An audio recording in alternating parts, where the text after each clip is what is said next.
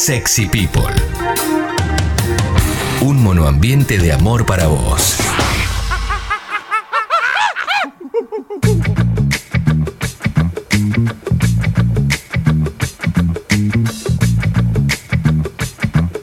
$11.50. Llegó el momento de escuchar a Martín Rodríguez, de hablar con él, de pensarlo. Hola Martín, Hola, te pienso. te pienso, te, te soñé, te soñé es terrible. Te soñé, Te soñé. estoy ya buscando otra cosa. ¿Cómo estás? ¿Bien? Bien, bien, tranquilo, qué sé yo. Una semana rara, ¿no? Una semana que no parece. Hubo tres semanas en la Argentina que se organizaron sobre temas re pesados, ¿no? La toma de tierras, la rebelión de la cana y el, y el, y el dólar. Sí. Esta semana es como si fuera la, la paz del cementerio, ¿no? O sea, no, no hay nada, y- no hay nada y está todo en el aire, ¿no? Eh, pero dijiste tranquilo, coma, qué sé Sí. yo, y ese qué sé yo, ahí está, ¿no? Eh, Ahí está, ahí está. Ahí arranca algo, ahí arranca algo. Pero eh, fuera de ahí recién me decías algo que, que- que es muy real, que, que hay una cuestión en el estado de ánimo, ¿no? Me- de Sí. medio pesado. Hay una frase que se repite mucho y se, nunca se sabe bien qué quiere decir, pero ¿viste? se dice el desierto de lo real. Creo que es de Sisek. Sí. Eh, no, creo no es. Eh, y hay algo de eso, ¿no? Eh, hay, hay un la noticia de la semana yo creo que es el estado de ánimo. Y el estado de ánimo de la sociedad que, que está para abajo. Es decir, no, se, se- se acumulan problemas y, y no resoluciones, no soluciones, ¿no? Fíjate, bueno, lo del dólar, obviamente que está, no solo se implementaron las medidas que se implementaron, Sí. que le pusieron medio torniquete, sino que todavía los bancos no lo hicieron o no se les facilitó el cruce de datos entre quienes pueden comprar y quienes no, porque una de las resoluciones también es que, por ejemplo, los que cobran la IFE o, o algunos, digamos, algunos eh, beneficios del Estado no puedan comprar dólares, lo, lo cual es también un poco lógico, ¿no? En algún sentido, pero este, entonces no pueden hacer cruce de datos, entonces están todos los home banking frenados. Un poco eso, ¿no? El país como frenado, ¿no? Parece como el embotellamiento de la autopista de Cortázar. Sí. Estamos todos como bajándonos del auto, prendiendo un pucho y viendo qué pasa. Pero creo que ese es el estado de ánimo. Si lo tuviese que, que metaforizar, definitivamente diría que ese es Y- hoy, esta semana.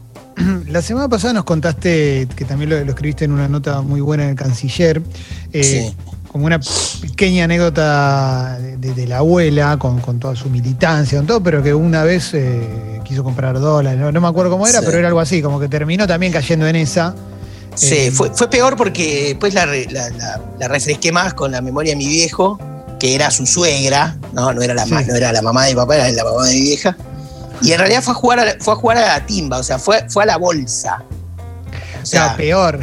peor, como etapa superior, ¿no? O sea, dólar, no, puesto menor, dame, dame, dame acciones. Y Puesto perdió todo. Sí, sí. Y perdió todo, todo la guita que tenía, un, un puchito importante, una herencia, no me acuerdo de qué era. Lo perdió todo, íntegro, así se, le, se lo deglutió el, el ¿cómo se llama? El, la, la timba, ¿no? Aquel momento que era la economía de Martínez Dios. Bueno, yo quería ir Eh, a algo justamente sí. y es a que, que se habla. Me, me gusta lo de puesto menor porque viene una anécdota, presidente puerto, puesto menor, ¿no? Sí, sí, sí, sí. Una frase que habría dicho Héctor Manieto. Después, en el gran libro de Martín Sivax sobre historia de Clarín, no, no, se, no se certifica la frase. Y mm, se habla, obviamente, bueno, todo. Hay que, hay que desalentar que usemos dólares, ¿no? Hay que Sí. romper el amor por el dólar, hay que romper la, la pasión por el dólar, la idea de que el dólar es lo único, que todo Sí. eso que tenemos, viste que aprender a decir mamá, papá y comprar dólares, ¿no? Porque si no, Sí, sí. eh, Sí, en sí, medio sí. de eso, eh, ¿vos crees que lo vamos a lograr eso? ¿Vos crees que eso se puede lograr en, en nuestro país? Mira, ahí, ahí son, son preguntas que tienen como muchos caminos. La pregunta es el, la primera es el camino económico. Y ahí yo no tengo Sí. una respuesta. Es decir, ¿cuál es el problema? El problema es que no tenemos una moneda. Sí. O sea, el contrato, el contrato social, ¿no? Es decir, la decisión de vivir en comunidad, de respetarnos y todo, tiene un elemento, es una cosa que se viste de muchas capas, uno es la moneda, ¿no? Es decir, Sí. todos comerciamos sobre una moneda, una moneda a la que, en la que confiamos, que respaldamos. Hoy nadie, nadie ahorra en la moneda argentina. En todo caso, te quedan pesos, si tenés suerte, encanutados en una, en una caja de ahorro en pesos y que vos vas viendo en qué los convertís o te metés en un plan de cuotas para comprar cosas, si tenés la suerte. Estoy hablando de la clase media con algún grado de, solvencia y de aire. O en todo caso eso, compras dólares o lo que sea.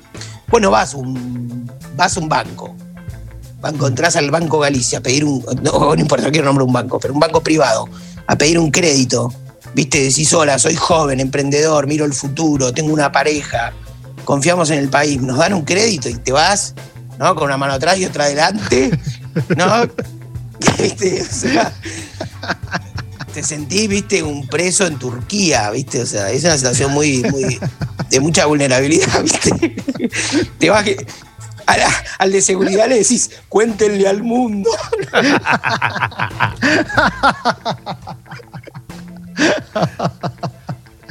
es muy No, difícil. Hay que reírse porque si no, no te queda otra. Y los bancos públicos, lo mismo. ¿Qué sé yo? ¿Viste? El, el- el- el procrear es un sorteo y ahora es por poca guita y esa poca guita te sirve para hacer refacciones, para cosas. Está bien, cosas que sirven, yo, te armás una pieza más, yo qué sé. Pero es una lógica muy, muy corta. Entonces, yo veo como que la pregunta es si vamos a tener alguna vez una moneda nacional, como Brasil tiene el real. Sí. La segunda, ¿por qué miramos así? Bueno, a mí me gusta volver a esa, a esa anécdota de mi abuela, que en realidad es volver a una época que yo no viví, yo nací en el 78, pero que era la, es, la, es la prehistoria de uno, ¿no? Es, o en todo caso el, del lugar del que uno viene, que es cuando la dictadura que arrasó con todo, solo democratizó el microcentro porteño, a donde se juntaban jubilados y jubiladas con ruleros y jubilados con pantuflas, a mirar la, la viste, la tablita, digamos, había una idea de, de una participación de, la, de una parte más grande de la sociedad en la especulación financiera, en la Sí. guita fácil. Y a partir de ahí creo que eso es lo que... Pero bueno, es una cosa que pasó en el mundo, o sea, qué sé yo, el, el, el cambio entre, entre, el, entre el, digamos, en la- bueno, va- vamos a decirlo en la Argentina, pero es un cambio, es una mutación mundial, es decir, de una economía industrial a una economía de servicios, de, una eco- de un capital más, más eh, productivo, un capital financiero, o sea, son, yo no lo puedo decir tal vez con la eficacia de un economista, pero hubo un cambio en el mundo. La Argentina se adaptó o proponiendo, digamos, este, una serie de ventajas y de juegos a la sociedad especulativos. Con Menem, la década maldita, Menem pl- planta el uno a uno y de algún modo logra, muchas veces decimos que Alfonsín es el padre de la democracia, lo es, un, hombre muy valioso y que además plantea una hoja de ruta muy, muy interesante de recuperación de derechos para la sociedad, para una sociedad que lo pedía, no es que, Alfonsín inventa todo.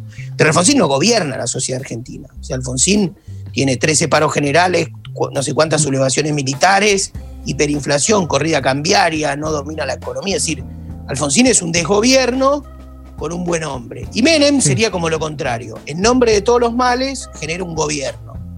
Pero la- la- el punto de Menem es el peso, el peso argentino. Que lo- el plan de convertibilidad que es una especie de mascaramiento de la situación, porque lo que hace es dolarizar todo, se dolarizan los contratos, se dolariza todo. Por eso fue difícil después romper la convertibilidad, que era una ley, ir hacia una devaluación, que la devaluación es una herramienta que tienen todos los estados, todos los estados devalúan. Todas las- todos los estados tienen un instrumento monetario en su política para mover un tipo de cambio y qué sé yo.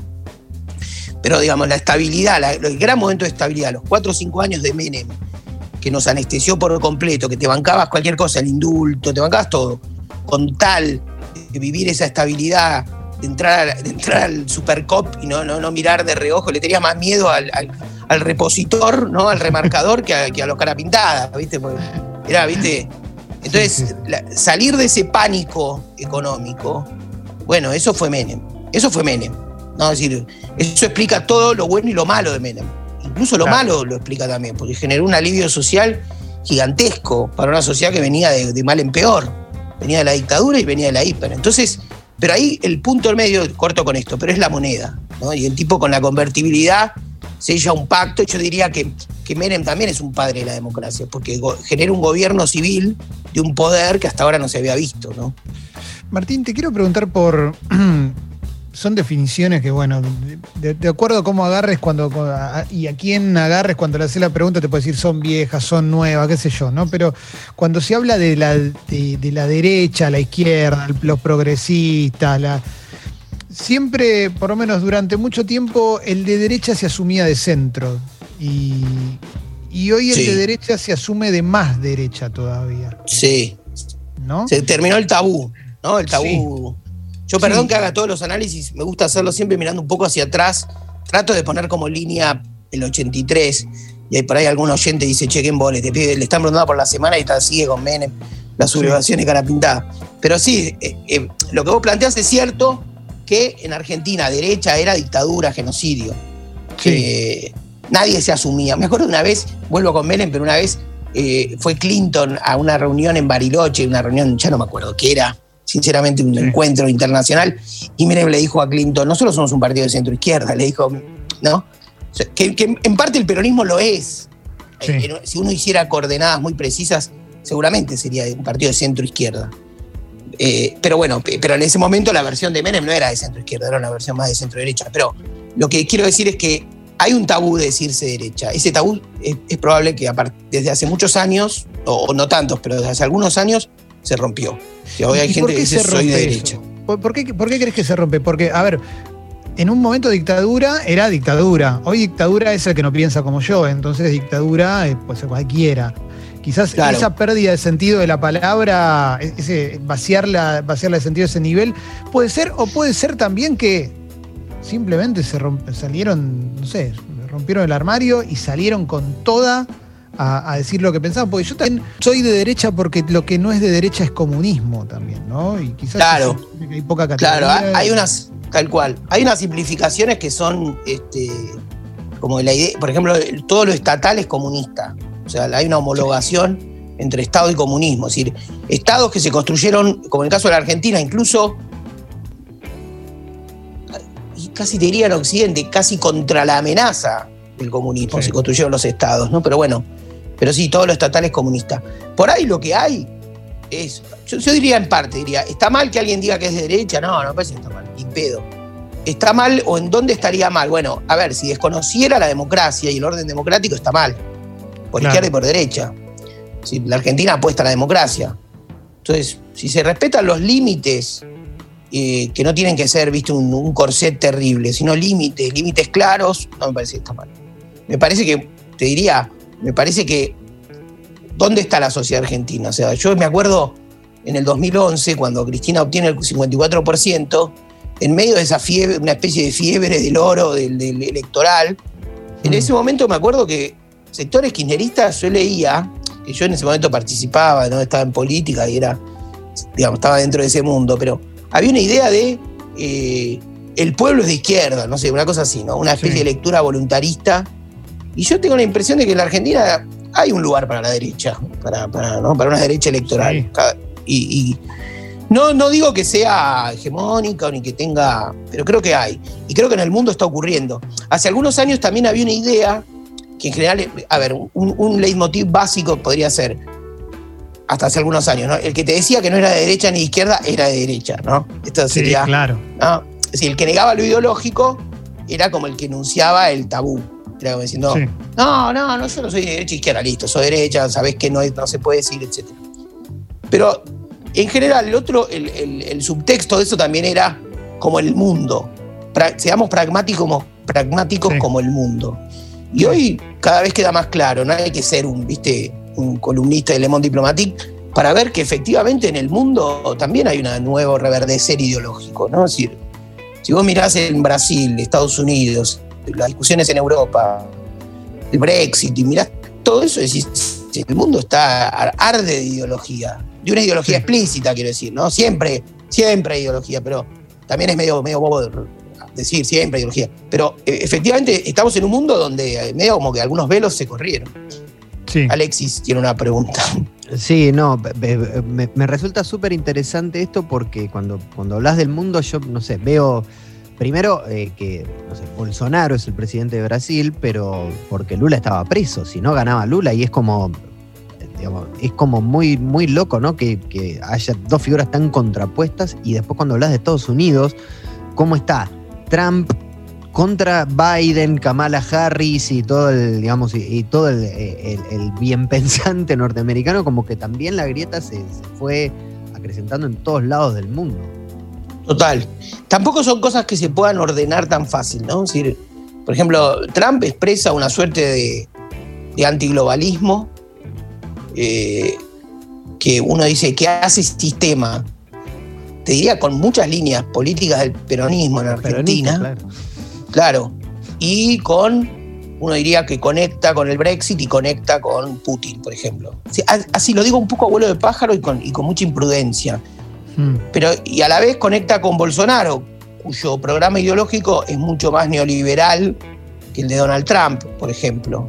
Tiene un ministro de Economía que es una especie de halcón, ¿no? Eh, lo ha dicho eh, Bannon, el, el antiguo asesor de, de- de Donald Trump, que también asesoró en, en Brasil y que decía, me gusta Bolsonaro, aunque es demasiado neoliberal, por ejemplo. Eh, y a la vez conecta, de- decía, en la Argentina conecta con, una, con algunas ideas de tipo proteccionistas o de, o de mayor economía nacional, expansión del mercado interno, como, como las que expresa el peronismo, pero a la vez eh, Trump proyecta un conservadurismo social que no condice con, sobre todo con el núcleo kirchnerista del peronismo, que cree en la ampliación de derechos, ¿no? que fue el que promovió, este, recordemos hace unos años cuando Cristina dijo, vamos a hacer un peronismo nacional, popular, feminista, dijo Cristina. ¿no? Entonces, digo, son, es un desorden en ese sentido. No, son, es como el mundo de la bipolaridad, que decís, bueno, está el bloque soviético, el bloque comunista, el bloque capitalista, y en tal caso las terceras posiciones, como era la Argentina del peronismo. Ahora hay muchas posiciones y es un mundo que yo entiendo que es caótico, que el, el- en- el- el país comunista más importante del mundo, que es China, es el principal defensor de la globalización. que ¿viste? Es como, Sí. si, si lo, si lo pones todo en enunciados, eh, es un mundo, ¿no? Como decir, increíble. Si lo pones en esos enunciados. Por supuesto, es todo siempre más complejo y, y no empezó hace dos minutos. Pero es cierto que estamos en una etapa del mundo que, en la que es difícil entender cristalizadas las coordenadas. Eh, por razones obvias, eh, no lo veo, por lo menos no da señales públicas el gobierno o el oficialismo de eh, estar ya pensando en elecciones y demás. Por lo menos no, no son muy ostensibles si, si hay algo para, para ver. No así la oposición, que, que noto que hay una carrera que es muy, muy visible. Y es un tópico que, que- sobre el cual siempre me, me interesa preguntarte porque es como una carrera que, que es minuto a minuto, ¿no? Si querés la carrera entre eh, los moderados, los, los, los- los más vehementes, digo, Macri le, le sacaron un tumor benigno y ya desde el, desde el sanatorio ya habló de la cuarentena eterna, o sea, ¿no? Sí, sí. No, no para un segundo. Patricia Bullrich fue a la marcha el otro día. Eh, ¿por, qué, por qué crees que son esos gestos? Por- ¿Tiene que ver con el crecimiento de la imagen de la reta? ¿Tiene que ver con tratar de eh, agarrar a un sector que hay gente que, que- que lo considera muy grande, gente que lo considera más pequeño, que es ese sector, si querés, el de los brackets, que, vos habías mencionado en un momento? ¿A, Sí. a- a qué, a qué crees que responde? No, el otro día eh, eh, escuché largo y tendido a Carlos Melconian y en un momento dijo algo político, no económico, que me pareció interesante, porque dijo, cuando vos en el 2017 hablabas con el peronismo, que un tipo que además conversa con todo el mundo, porque siempre, de hecho durante el gobierno de Macri era un disco, lo Melconian pues no, no, había, no le habían dado el poder que él quería tener. Y él decía, vos hablabas con el peronismo y todos se hablaban seriamente del 2023, o sea, se descontaba bastante la posibilidad de que el macrismo relija, ¿no? Y la corrida cambiaria que empezó en mayo del 2018, como que revivió al peronismo y le hizo ordenarse, incluso forzó su propia unidad, que era un tema casi ¿no? imposible, y se, se pensaron este, capaces de ganar y ganaron. ¿no?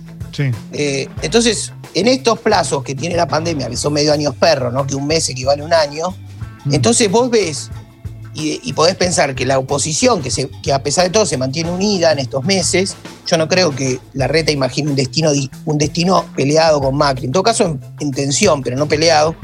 Pero lo que creo es que juntos, para Juntos por el Cambio, la pandemia y el COVID son la corrida cambiaria de Macri. ¿no? Claro. O sea, les permite imaginar con más, digamos, con más este, brío un futuro posible. Y entonces son, digamos, la oposición se llama San COVID. O sea, ¿no? Es decir, llegó como maná del cielo, esto deterioró la economía y es un manto que puede tapar la, ide- la- idea de herencia de Macri. Por eso también el presidente vuelve y vuelve últimamente sobre Macri, como diciendo, che, miren de dónde veníamos, porque bueno, sí, efectivamente todo lo que estaba mal se agudizó a un nivel, digamos, pesado y difícil, ¿no? Y después, este, seguramente una parte, dentro de esa dinámica de, vamos a decir así, de excitación opositora, Sí. también se aceleran dos cosas. La reta, que sentía que, que, viste, que siente que además, la reta siente que siempre le está, que le toca después lo mismo que a Macri, ¿no? Si capaz Sí. que en 10 años se casa con Juliana, ¿viste? Entonces el, el- el tipo dice, bueno, yo me preparo para ir a la presidencia. Y Macri, yo creo que tiene una relación muy histérica con su propio partido, es decir, con su, él siente que es el dueño de la marca Sí. que no puede, que no, que no puede convivir con otro liderazgo, ¿no? Pareciera que él, salvo con Bullrich, que es como su, su Rottweiler, ¿no? Una cosa así, este, ¿no? Como la, la que le cuida, ¿no? Perdón el- si suena como. Pero bueno, Sí, o. Pichetto, su, o Pichetto su otro Rottweiler, para no parecer este, una Su cuestión. de- lugarteniente, sí. Claro, exacto, ¿viste? Entonces ahí decís, sí, entonces son las dos cosas. Yo creo que hay un, hay un, un escenario más, si se quiere, objetivo, que le permite a la oposición creerse, creer posible, y un escenario, digamos, interno que también acelera tensiones, porque dice, bueno, ¿y quién va a ser? ¿Quién decide? Macri yo creo que tiene más un destino, si él fuera realista de, de elec- de elector de esa, y de negociador, que, que poder encarnar él una candidatura. Creo que sería imposible. Creo que sería lo, lo único que apostaría el peronismo, es decir, sí, que sea Macri el candidato. Pero bueno, y, y todo muy apresurado también, y, y- y todos, y todos acelerados en cuanto bajó el presidente, y qué sé yo, que yo creo que puede haber una recuperación en eso. ¿no? Creo que ese, efectivamente es el mal año, es un año pésimo, el presidente lo supo, y que hay que ver si el año que viene, digo, la vacuna plus recuperación económica puede generar un nuevo escenario. No, dar- no daría por perdido para nada el presidente, quiero decir. Bien. Eh, como siempre, un placer, Martín, ¿eh? Pensé que me iban a preguntar algo, pero veo que no. Algo el, que de- ve una, el que ve una vaca. No, No, que no, pero- leche. No, no, No, por la duda no, no, no. ¿Cómo no, se no. quiere meter solo ahí? Sí, No, no, mientras, no, mientras no lo tuiteen, pero nada, todo bien. banco. ¿Cómo No, no, no, deja, deja, deja, deja, Yo salto sin red, me la banco, boludo. Yo, yo te pregunto por privado esas cositas porque me- a mí me da mucha curiosidad. A mí esa- la picaresca me encanta, vos sabés que me encanta. No, ya lo sé. Pero bueno, este, No, no. esos temas, en fin. Que Bueno, Está muy bien, ¿eh? Está muy bien. Está muy bien del techista, está muy bien, ¿eh? no, Martín, tiene, Martín tiene, tiene todo completo igual, ¿eh? No, no, pero. Ah, ah, sí, sí. Está Sí. íntegro. Sí, sí, sí. sí, sí, El sí. ángulo me toma mal, me toma me Exacto. acuerdo de lo que estoy. Pero No, pero Martín lo usa, lo usa muy cortito. Entonces favorece. Es verdad. Claro. Verdad. Perfecto. Martín y el Jito hoy vino muy temprano, ¿eh? Hubo varios, ¿eh? pero el Sí, Jito por con eso, todo- por eso me de- tiraba el de. Sí, sí, me tiraba el del final. Pero bueno, ya habrá tiempo para hablar mal de, de las sin cosas. duda, sin duda. Un abrazo. Gracias, Martín. Gracias. Te mando- ahora te mando un WhatsApp, dale, abrazo.